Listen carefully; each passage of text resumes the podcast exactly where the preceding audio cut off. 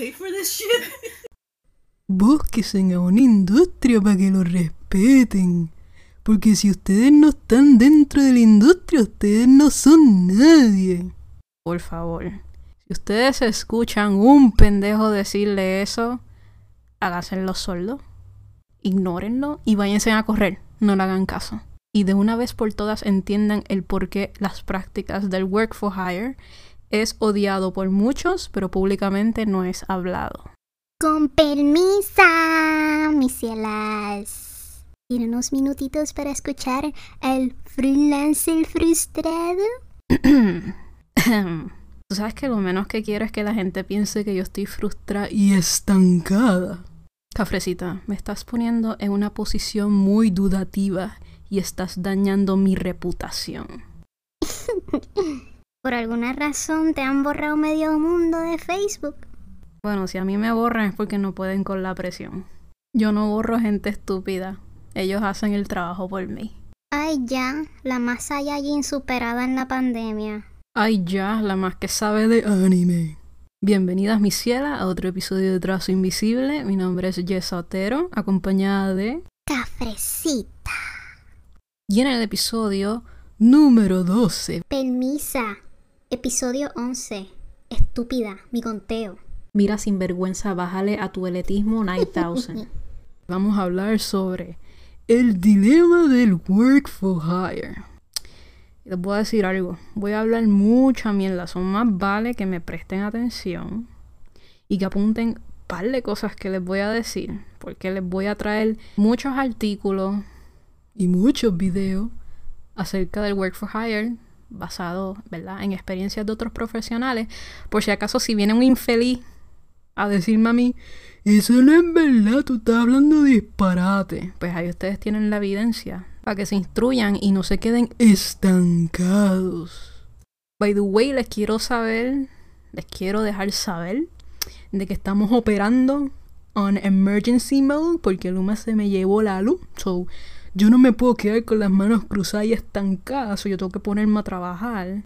De hecho, el episodio me, me, motivé a hacer este episodio hoy porque tuve una conversación, a honest conversation con alguien que tuvimos unas diferencias entre puntos de vista y no sé qué, y es como que al parecer se desahogó y yo pues me desahogué y pues al fin y al cabo concluimos de que pues somos polos opuestos y pues a pesar de las diferencias es como que pues we still get each other. Es como que we understand lo que estamos haciendo y lo que pasamos.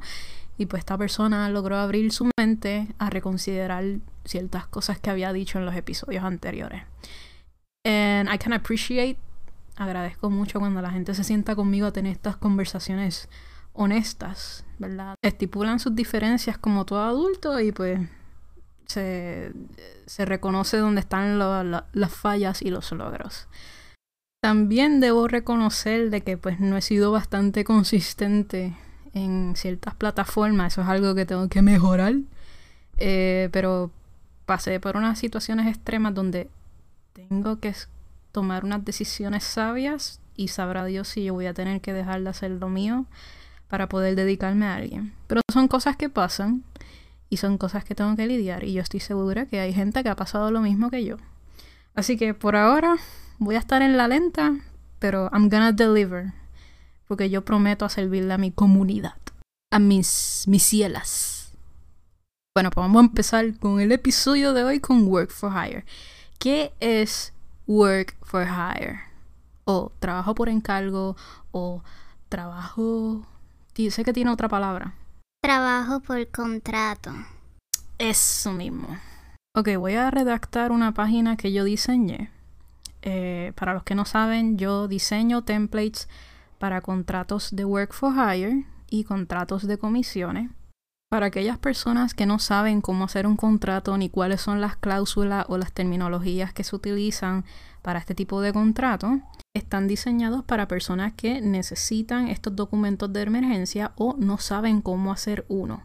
Lo bueno de esto es que está traducido en español e inglés para que sea más accesible. Lo pueden conseguir en mi tienda escribiendo thegracesantuary.com slash Store o pueden accesar a la descripción de este episodio que ahí va a estar el enlace accesible que los llevará directamente a estos documentos. Y comenzamos. Bajo la sección 101 de la Ley de Derechos de Autor, título 17 del Código de Estados Unidos, la circular número 30 establece que work for hire o trabajo por encargo es cuando se contrata al artista y sus servicios para realizar un tipo de trabajo donde el cliente establece objetivos y requisitos para cumplir dentro de un cierto tiempo y o ubicación. Para todo trabajo realizado bajo este concepto, el artista renunciará a todos los derechos de autor, derechos morales y económicos y será transferido inmediatamente al cliente. El cliente determinará el tipo de pago y establecerá la fecha del límite para la entrega de los archivos, proyecto y o trabajo. El artista firmará el contrato como un contratista independiente bajo la figura de trabajo por contrato. Ambas partes acuerdan mutuamente en un contrato escrito y firmado que el trabajo será trabajo por contrato o trabajo por encargo o work for hire como puñeta ustedes lo quieran descifrar el trabajo se considera trabajo por contrato, trabajo de encargo o work for hire si se incluye una de las nueve categorías establecidas en la círcula número 30. Cafrecita, ¿me las puedes mencionar? Claro. Trabajos colectivos. Antología, revistas, periódico, enciclopedia, etc. Parte de una película cinematográfica o audiovisual. Traducción, trabajos complementarios, examen, compilaciones, material de contestación de examen y textos de instrucciones. La ley define una obra complementaria como una obra preparada para una publicación como un complemento secundario de una obra de otro autor con el fin de presentar concluir, ilustrar, explicar, revisar, comentar o ayudar en el uso del otro trabajo, como prólogo, epílogo, ilustraciones pictóricas, mapas, gráficos, tablas, notas editoriales, arreglos musicales, materiales de respuesta para pruebas, bibliografías, apéndices e índices.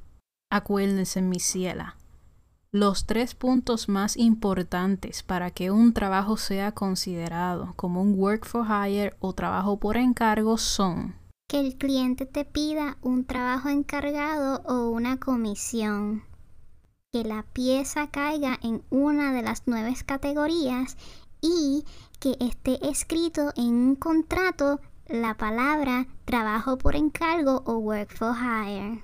Y para entretenerlos un poquito más, les voy a leer unos sendo mamotretos escritos por Graphic Artists Guild en el libro de Handbook Pricing and Ethical Guidelines. By the way, esto fue un libro que me abrió los ojos sobre cómo se deben hacer los procedimientos éticos, cómo hacer contratos, cómo se trabaja en la industria, cómo cobrar.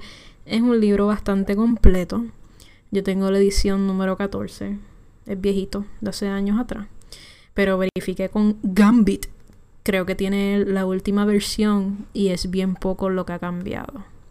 Y para los que no sepan, Graphic Artist Guild es una organización bastante reconocida donde sus headquarters están en Nueva York y se dedican a ayudar, enseñar, proteger y emprender al creativo profesional y aquí caen lo que tiene que ver web designers, animadores, ilustradores, diseñadores gráficos en el área industrial a nivel remoto en Estados Unidos. Eh, la realidad es que no tengo conocimiento si están operando físicamente, pero eh, ellos dan eh, apoyo a sus miembros, les enseñan sobre los derechos y protecciones, les dan tipos de tareas para destrezas, les dan educación, información de negocios y recursos, etc. Pueden ir a online verificar la organización. Ellos tienen una página y pueden chequearla. Este, les voy a leer los sendo mamotretos que yo conseguí, que son bastante interesantes. Por favor, presten atención, porque Esto lo está diciendo The Graphic Artists Guild, no Yesa, The Graphic Artists Guild. Y así es como empieza. El trabajo que cae fuera de estas categorías claramente no es elegible para ser contratado, incluso con un contrato firmado. Si no están incluidos en una de estas categorías anteriores, entonces no hay trabajo para contratar y el artista sigue siendo automáticamente la autoría y la propiedad de derechos de autor.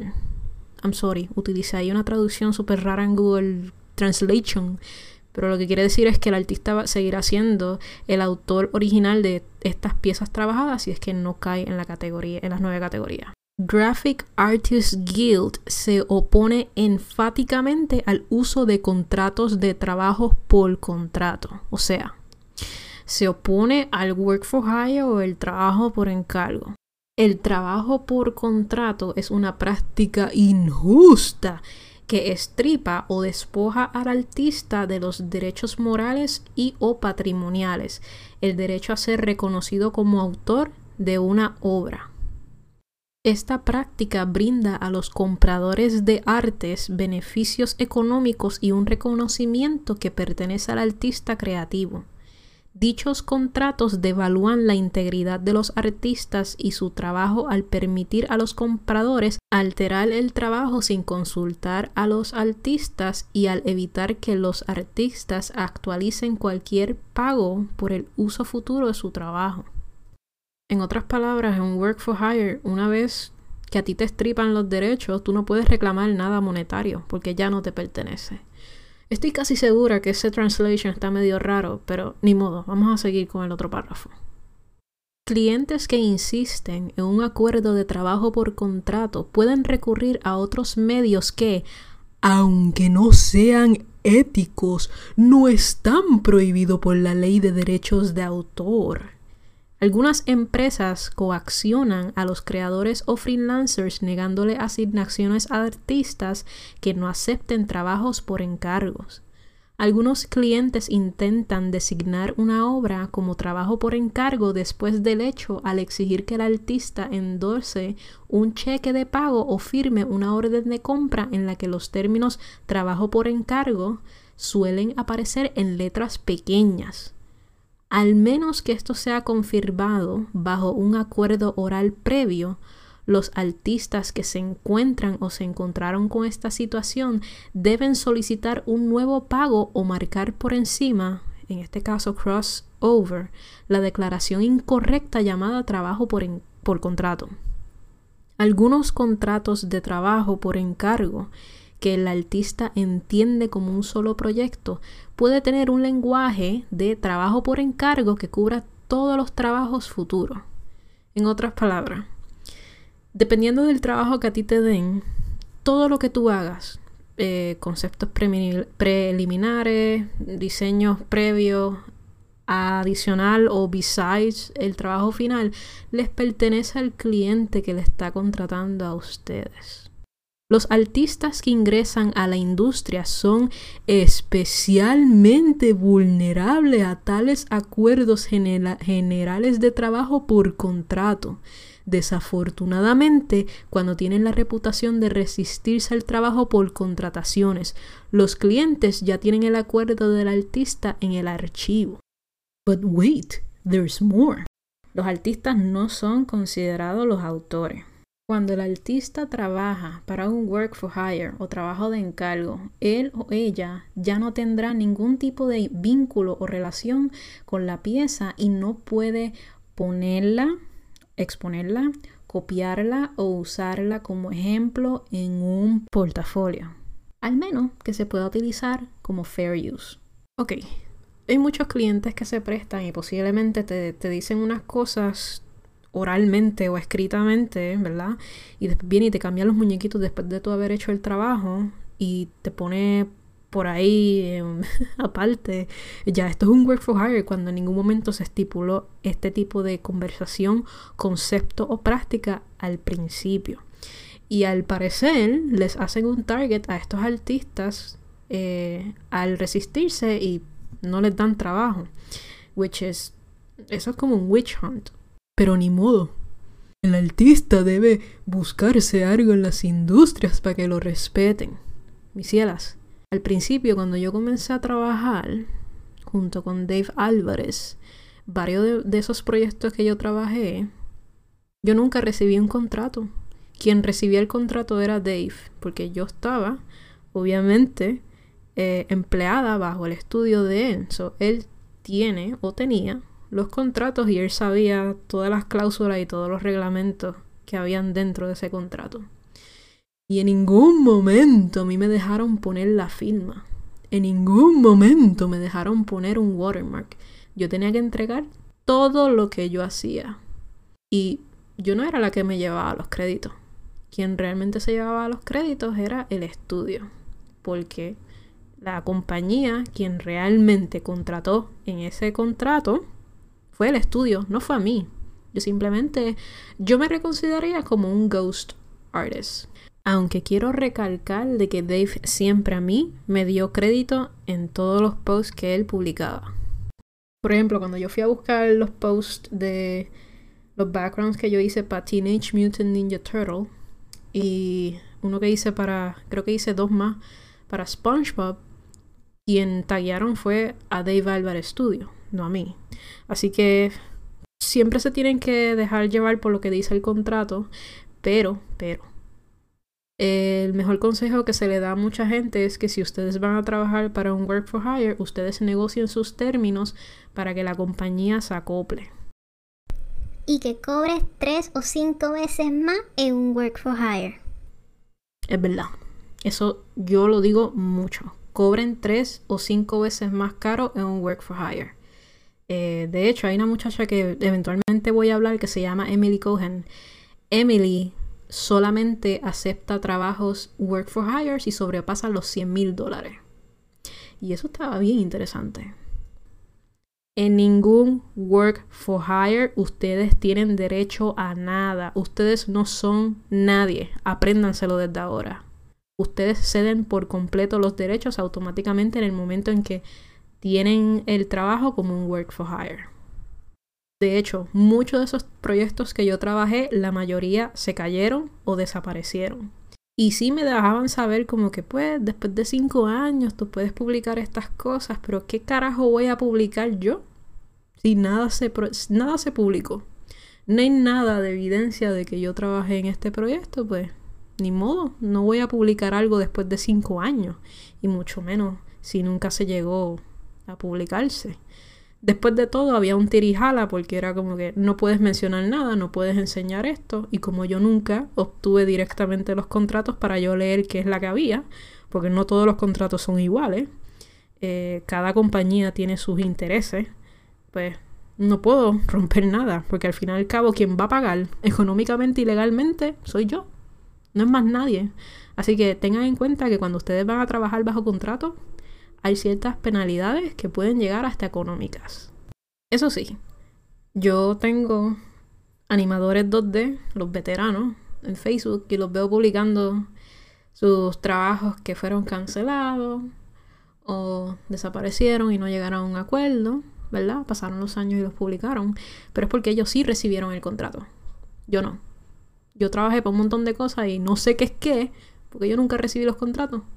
Y para evitar problemas es como que, mira, mejor no publico una hostia. Y para enseñarles un ejemplo de gente que odia el work for hire, yo les voy a recomendar un video que se llama Brutally Honest Business Advice for Creatives with Emily Cohen. Creo que se le dice así el apellido de ella, Cohen o Cohen. El video fue publicado por The Future, sin la letra E al final. Y The Future, para los que no saben, es este es un grupo de diseñadores gráficos que está bajo el mando de Chris Du. Yo soy una fan de Chris Du, es un diseñador gráfico que trabaja con marketing y es su propio business y tiene un equipo que trabaja para él. Y en este video, que me estuvo muy curioso, hablaba sobre cómo despedir a los clientes con Brutally Honest. Y siempre hay una regla de oro que dicen es mejor ser honesto que amable. Y es mejor decir las cosas como son con tu cliente que seguir sugarcoating y mentirle. Y casi casi al final de ese video, Emily Cohen eh, hablaba sobre tener mucho cuidado con los contratos y las cláusulas de work for hire. Este, que cuando se trata de, ese tipo de contratos se debe pagarle mucho más al creador o al artista, porque obviamente se cede por completo los derechos y a veces muchas de estas cláusulas, según ella, que ella últimamente ha estado viendo estas cláusulas, yo las he estado viendo por mucho tiempo, pero ella dice que lo está viendo últimamente, es que a veces estas cláusulas no te dejan enseñar el trabajo y o mencionar el cliente y los limita a promocionar los trabajos y colaboraciones en sus páginas o portfolios, which is true. Y eso es algo que yo también he visto en, en cualquier sitio de las industrias, no es únicamente conmigo. Emily Cohen, eh, se escribe Emily, ¿verdad? Pero Cohen se escribe con C-O-H-E-N. Tienes que tener cuidado porque al parecer hay una filmmaker que se llama igual que ella. Es una Consulted Brand and Business Strategist and Project Manager. Esos títulos se los di yo a ella porque ella no tiene estipulado los roles que ella hace en su página website, so tuve que investigarla bien cuáles son los campos que ella se concentra, pero entiendo que son los roles que los roles que ella hace. Ella fue una persona que dio cursos de negocios en diseño en el Temple University Tyler School of Art en Filadelfia. Dio prácticas profesionales en The Fashion Institute of Technology en Nueva York eh, al igual que en New York University. Y ella escribió un libro llamado Brutally Honest, No Bullshit Strategies to Evolve Your Creative Business. Es un libro que yo estoy loca por comprárselo. De hecho, se acabaron las copias físicas. Ella explica el por qué, pues le salió súper caro producirlo pero es un libro a base de sus experiencias sobre posicionamiento, especialización, marketing, estudio de caso, desarrollo de nuevos negocios, estrategias para calificar nuevos clientes, precios, etcétera, etcétera. Y by the way, eh, para el cherry on the top, ella fue secretaria de AIGA en el Nueva York Board of Directors. Y para los que no saben qué puñetas AIGA, AIGA es una de las organizaciones más reconocidas en Estados Unidos. Es the American Institute of Graphic Art. Es una de las organizaciones profesionales más predominantes en el campo del diseño. Esto incluye miembros de los campos de web design, tipografía, diseño gráfico, user experience, branding, artistas digitales, entre otros con el fin de guiarlos a un ambiente profesional, con entrenamientos de prácticas legales, protección de derechos, entre otros campos, bajo consultoría de profesionales y miembros de autoría. A quien se los recomiendo, pueden verificar la página. Es una organización súper grande, parecida igual a Graphic Artists Guild, eh, y pueden hacer hasta su membresía allí.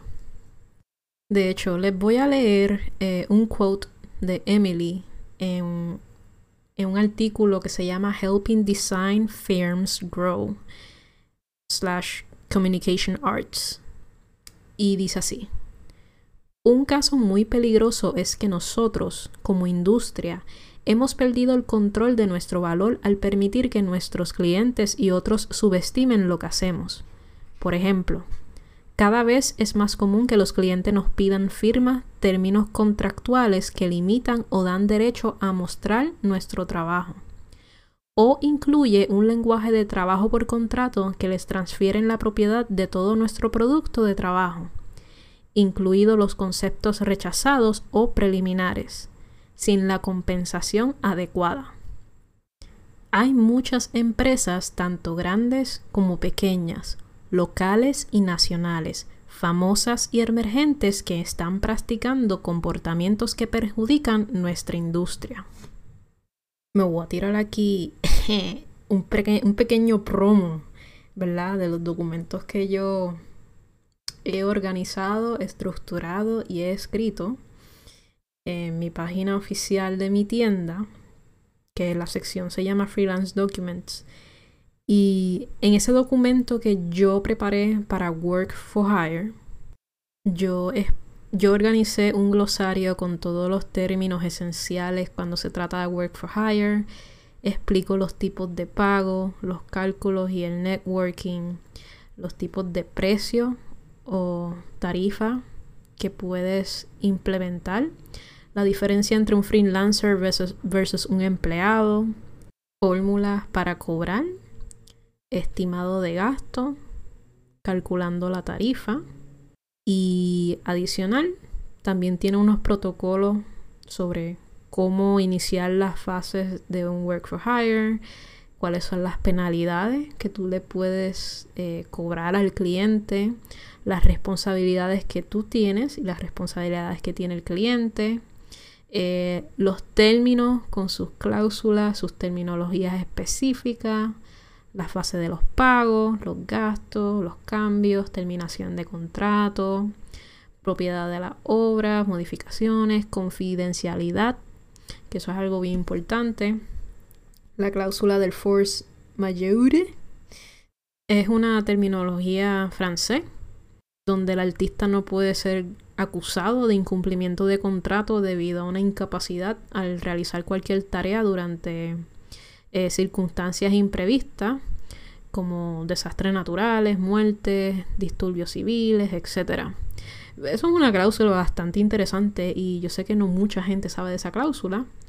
También tengo lo que es las limitaciones de responsabilidad, indemnización, garantía de originalidad y el prospecto de lo que es el proyecto, que es el desglose completo de cuánto se le va a cobrar al cliente, cuál va a ser el, método de pago, cuáles son las fases, los deadlines y la firma. Este documento como tal de Work for Hire tiene alrededor de 24 páginas. No simplemente tiene más que el contrato y los términos y condiciones, también tiene gráficas que yo he desarrollado, fórmulas para que a ustedes se les pueda hacer más fácil eh, cobrar, ¿verdad? Y hacer sus propios protocolos. Lo bueno de estos documentos es que los puedes editar a tu gusto. Eso sí, disclaimer, esto no son files de Adobe, son files de Affinity. Lo bueno de esto es que además que tiene el file Affinity original, también tiene un PDF que también lo pueden utilizar a su gusto. Y para los que no sabían, el 27 de agosto yo hostia.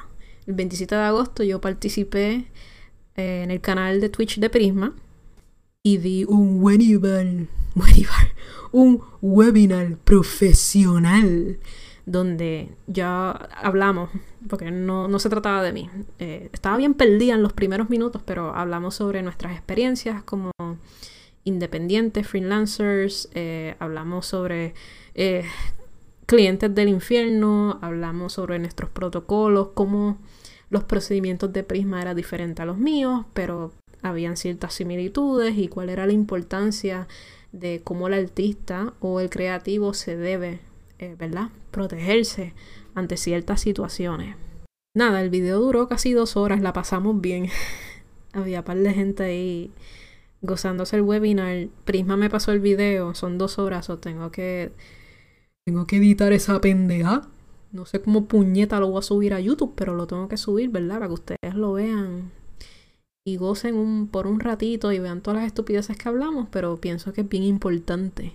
Cuando yo hablo de mis experiencias y no hay ningún infeliz que me invalide. Ah, de hecho, quería decirle, em, a pesar de que mis contratos son bastante largos, este, mano, mi último contrato que fue en México este, el contrato de ellos era casi 10 páginas. Y la cosa es que las cláusulas todas se parecían, tenían palabras rebuscadas y ya yo me estaba mareando. So, el pendejo que a ti te diga, no haga los contratos largos porque los clientes cogen miedo y no te compran. No, lo escuche. ¿Tú sabes por qué?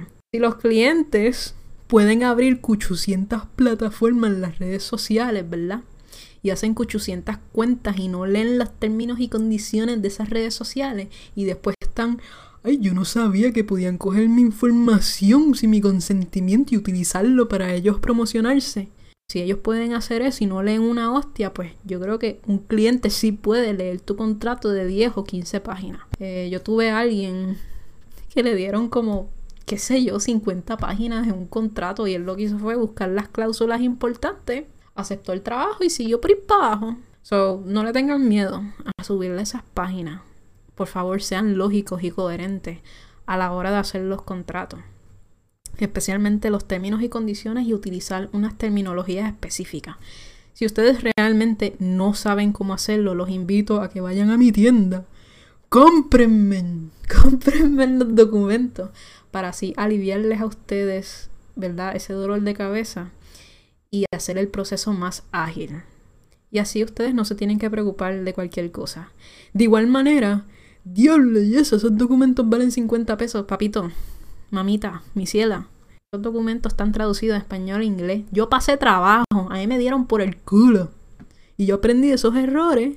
Y gracias a esos errores, yo me puse más cabrona en esos contratos. So, mi punto con todos estos contratos es que ustedes se sientan protegidos y ustedes sepan cómo defenderse. Además de cómo sacar sus tarifas, ¿verdad? Y cómo eh, desglosar sus procedimientos y whatnot. Ah, otra cosa. Lo bueno de estos documentos es que cuando ustedes los compran en mi tienda, ustedes reciben el update de gratis. So, si yo tengo que, no sé, eh, corregir una cláusula o añadir una esencial, importante o específica, ustedes van a recibir un email diciéndole bajen el documento updated, volumen número, qué sé yo, 800, y les va a dar el documento actualizado. So, eso es bueno. Es simplemente es un pago and it's a lifetime update. Pues vamos a brincar a otro tema. Bueno, para culminar este episodio que tiene tanta mierda, porque es que a mí me gusta hablar mierda, yo soy una persona bien disparatera que yo no sé lo que yo hablo. Yo me voy a desahogar porque mi, mi podcast es mi podcast, este es mi, mi catedral, este es mi, mi santuario. Y al mamaví se siente identificado y atacado. Mi ciela, tú no eres mi problema. Para eso existe el Bengay. Te lo pone y te hace responsable de tus emociones y sentimientos. Yo voy a mencionar, yo voy a rantear aquí, pero yo no voy a mencionar el nombre. Me parece bien cómico, ¿verdad? Este, y muchos pendejos elitistas se pasen diciendo que son una industria para que lo respeten, porque si ustedes no son parte de la industria, ustedes no son nadie. Yo les tengo un newsflash para ustedes. Ya nosotros somos alguien. Con la pandemia se ha demostrado que realmente quienes nos necesita a nosotros es la industria, no, es nosotros hacia ellos. Anteriormente siempre nos enseñaron y nos metieron la cabeza de que para llegar al éxito tenemos que ser parte de las industrias, parte de los Triple A Industry. Y la realidad es que hay mucho más que el Triple A Industry.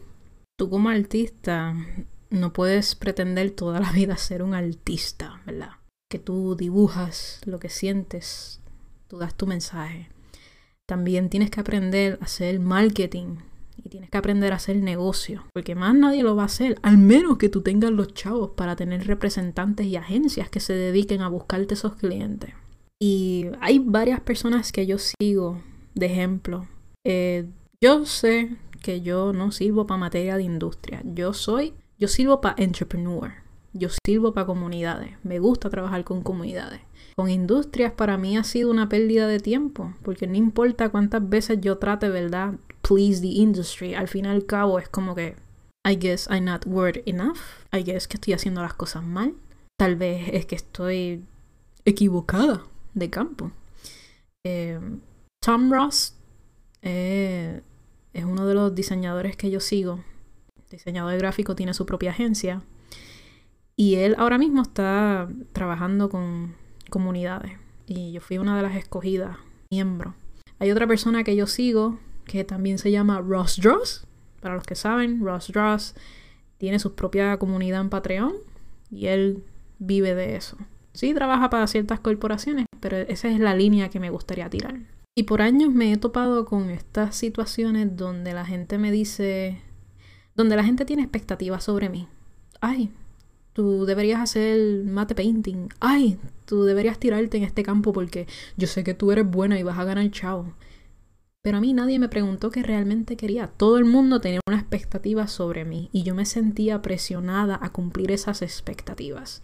Y aquí es donde yo caigo en cuenta de que I cannot please anyone. Yo necesito hacer lo que yo entiendo, que yo domino, me gusta y yo sé que va a ser sustainable y viable económicamente. Y durante los años me he topado con personas que me dicen, haz esto, haz lo otro. En la universidad me decían, ay, tú vas a ser la próxima prodigy de, de Disney. Y eso a mí me presionaba, me, me cegó. Pensé que yo tenía que entrar a Disney. Y llegó un punto en que me saltaba, me cansaba de que la gente me siguiera diciendo lo mismo. También he tenido gente que me han dicho, no, tienes que moverte, tienes que hacer algo. Porque tú tienes que buscarte algo que te sustenta, porque veo que no estás haciendo nada. Pero esa misma gente no veía el trabajo que yo estaba pasando, todos los rechazos que yo pasé una y otra vez, ni importaba lo que yo hiciera. Y todavía asumían que es que yo no estaba haciendo nada. De hecho, cuando, cuando pasó lo de México, me contactaron un montón de compañías y al final del día todas querían que yo trabajara de gratis. What a joke. Pero de igual manera, me da mucha risa esta gente elitista que dice unas cosas súper cringy y te dicen como que no, es que, pues hace años atrás yo me jodí, llegué hasta donde llegué. Sí, mi ciela, pero las cosas cambian. Y tú eres ese tipo de persona que te atreves a decir, es que yo llevo 800 años en la industria y yo sé la que hay. Pero son los primeros que nunca están updated con las situaciones que están pasando. Nunca saben los problemas que están pasando alrededor de las industrias. Rápido te dice, no, eso es embuste, eso no es así. Y yo me acuerdo lo mucho que, ¿verdad? Esta persona específica me minimizó porque siempre decía, no, Jessa, lo que pasa es que tú, tú buscas cosas que no están correctas o tú eres mucho de teoría y, y metodología y protocolo y es como que, mi ciela, yo estudié diseño gráfico, a mí me enseñaron a hacer research, a mí me enseñaron a enredarme con gente y hacer investigación y tener estas conversaciones y ver los puntos de vista. A mí no me enseñaron ver algo y decir eso es embuste. Después tú los ves llorando porque no les dieron crédito. Pero ¿acaso ustedes no saben lo que es un work for hire? Y que yo sepa, en un work for hire, si una compañía te da crédito, es por un acto de cortesía. Porque de principio automáticamente tú estás cediendo los derechos. Después no me vengas a decirme a mí, ay, yo no sabía que no le daban crédito a los artistas. Puñeta, tú llevas 800 años en la industria y tú no sabías eso. Ni modo. Me he dado cuenta que la gente elitista son las que están en los años en las huácaras y piensan de que todo va a ser igual, porque si no, le estás dándole las cosas en la mano a las personas cuando realmente hemos visto una decadencia en el sistema educativo donde te enseñan a seguir órdenes y trabajar para las industrias bajo unos regímenes estrictos. Y tras de eso estamos viendo muchos abusos que están saliendo al aire. Y para los que no sepan, el revolut de Blizzard, creo que fue Blizzard, sí, fue Blizzard, que California, el estado de California, lo están demandando por el toxic masculinity eh, bro culture, whatever the fuck fraternity ellos tienen ahí. Eh, mírate el revolut de Warner Brothers cuando no le dio crédito a Dave Álvarez y después en mi feed yo veía un montón de animators veteranos diciendo sí me pasó lo mismo con Laika, sí me pasó lo mismo en otra producción y después dicen ay pero es que esto es normal. Mírate el revolut de Marvel eh, con, cuando le removieron la, la firma a José Quiñones un póster ahí de American Chavez Poster. Desconozco si el contrato ahí era work for hire o comisión.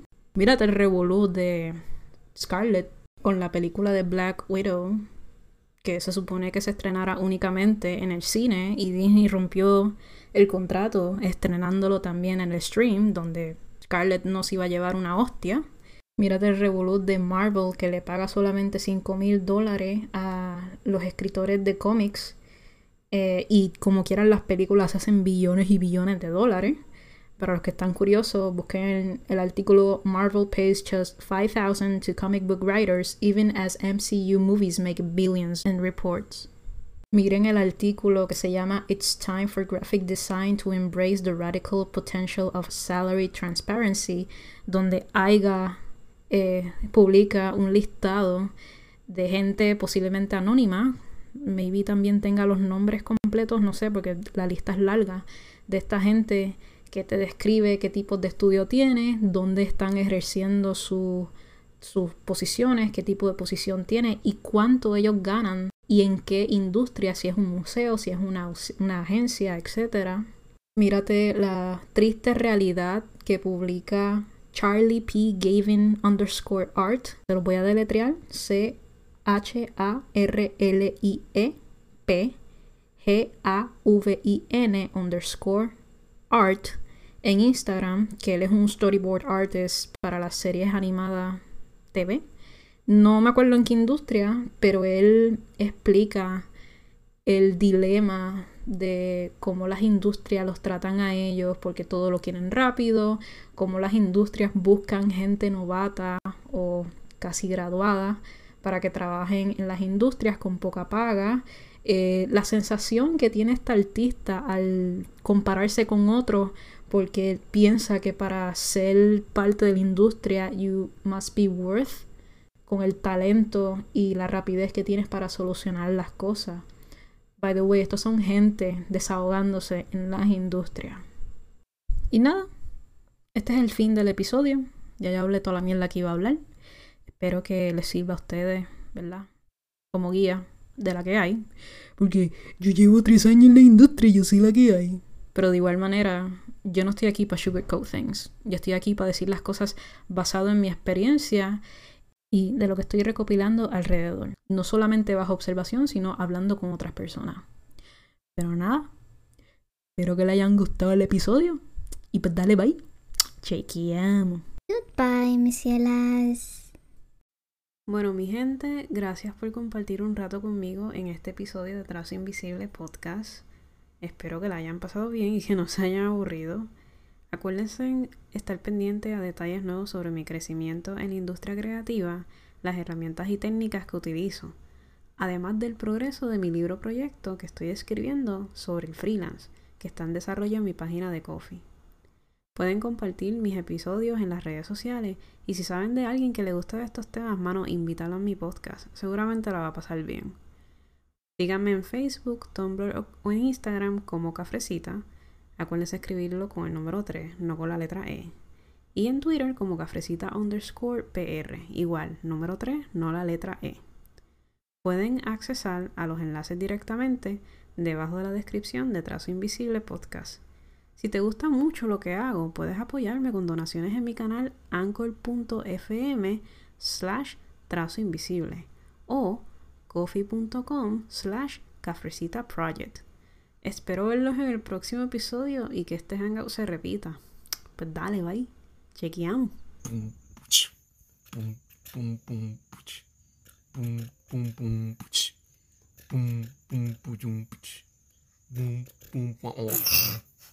wah, wah, wah.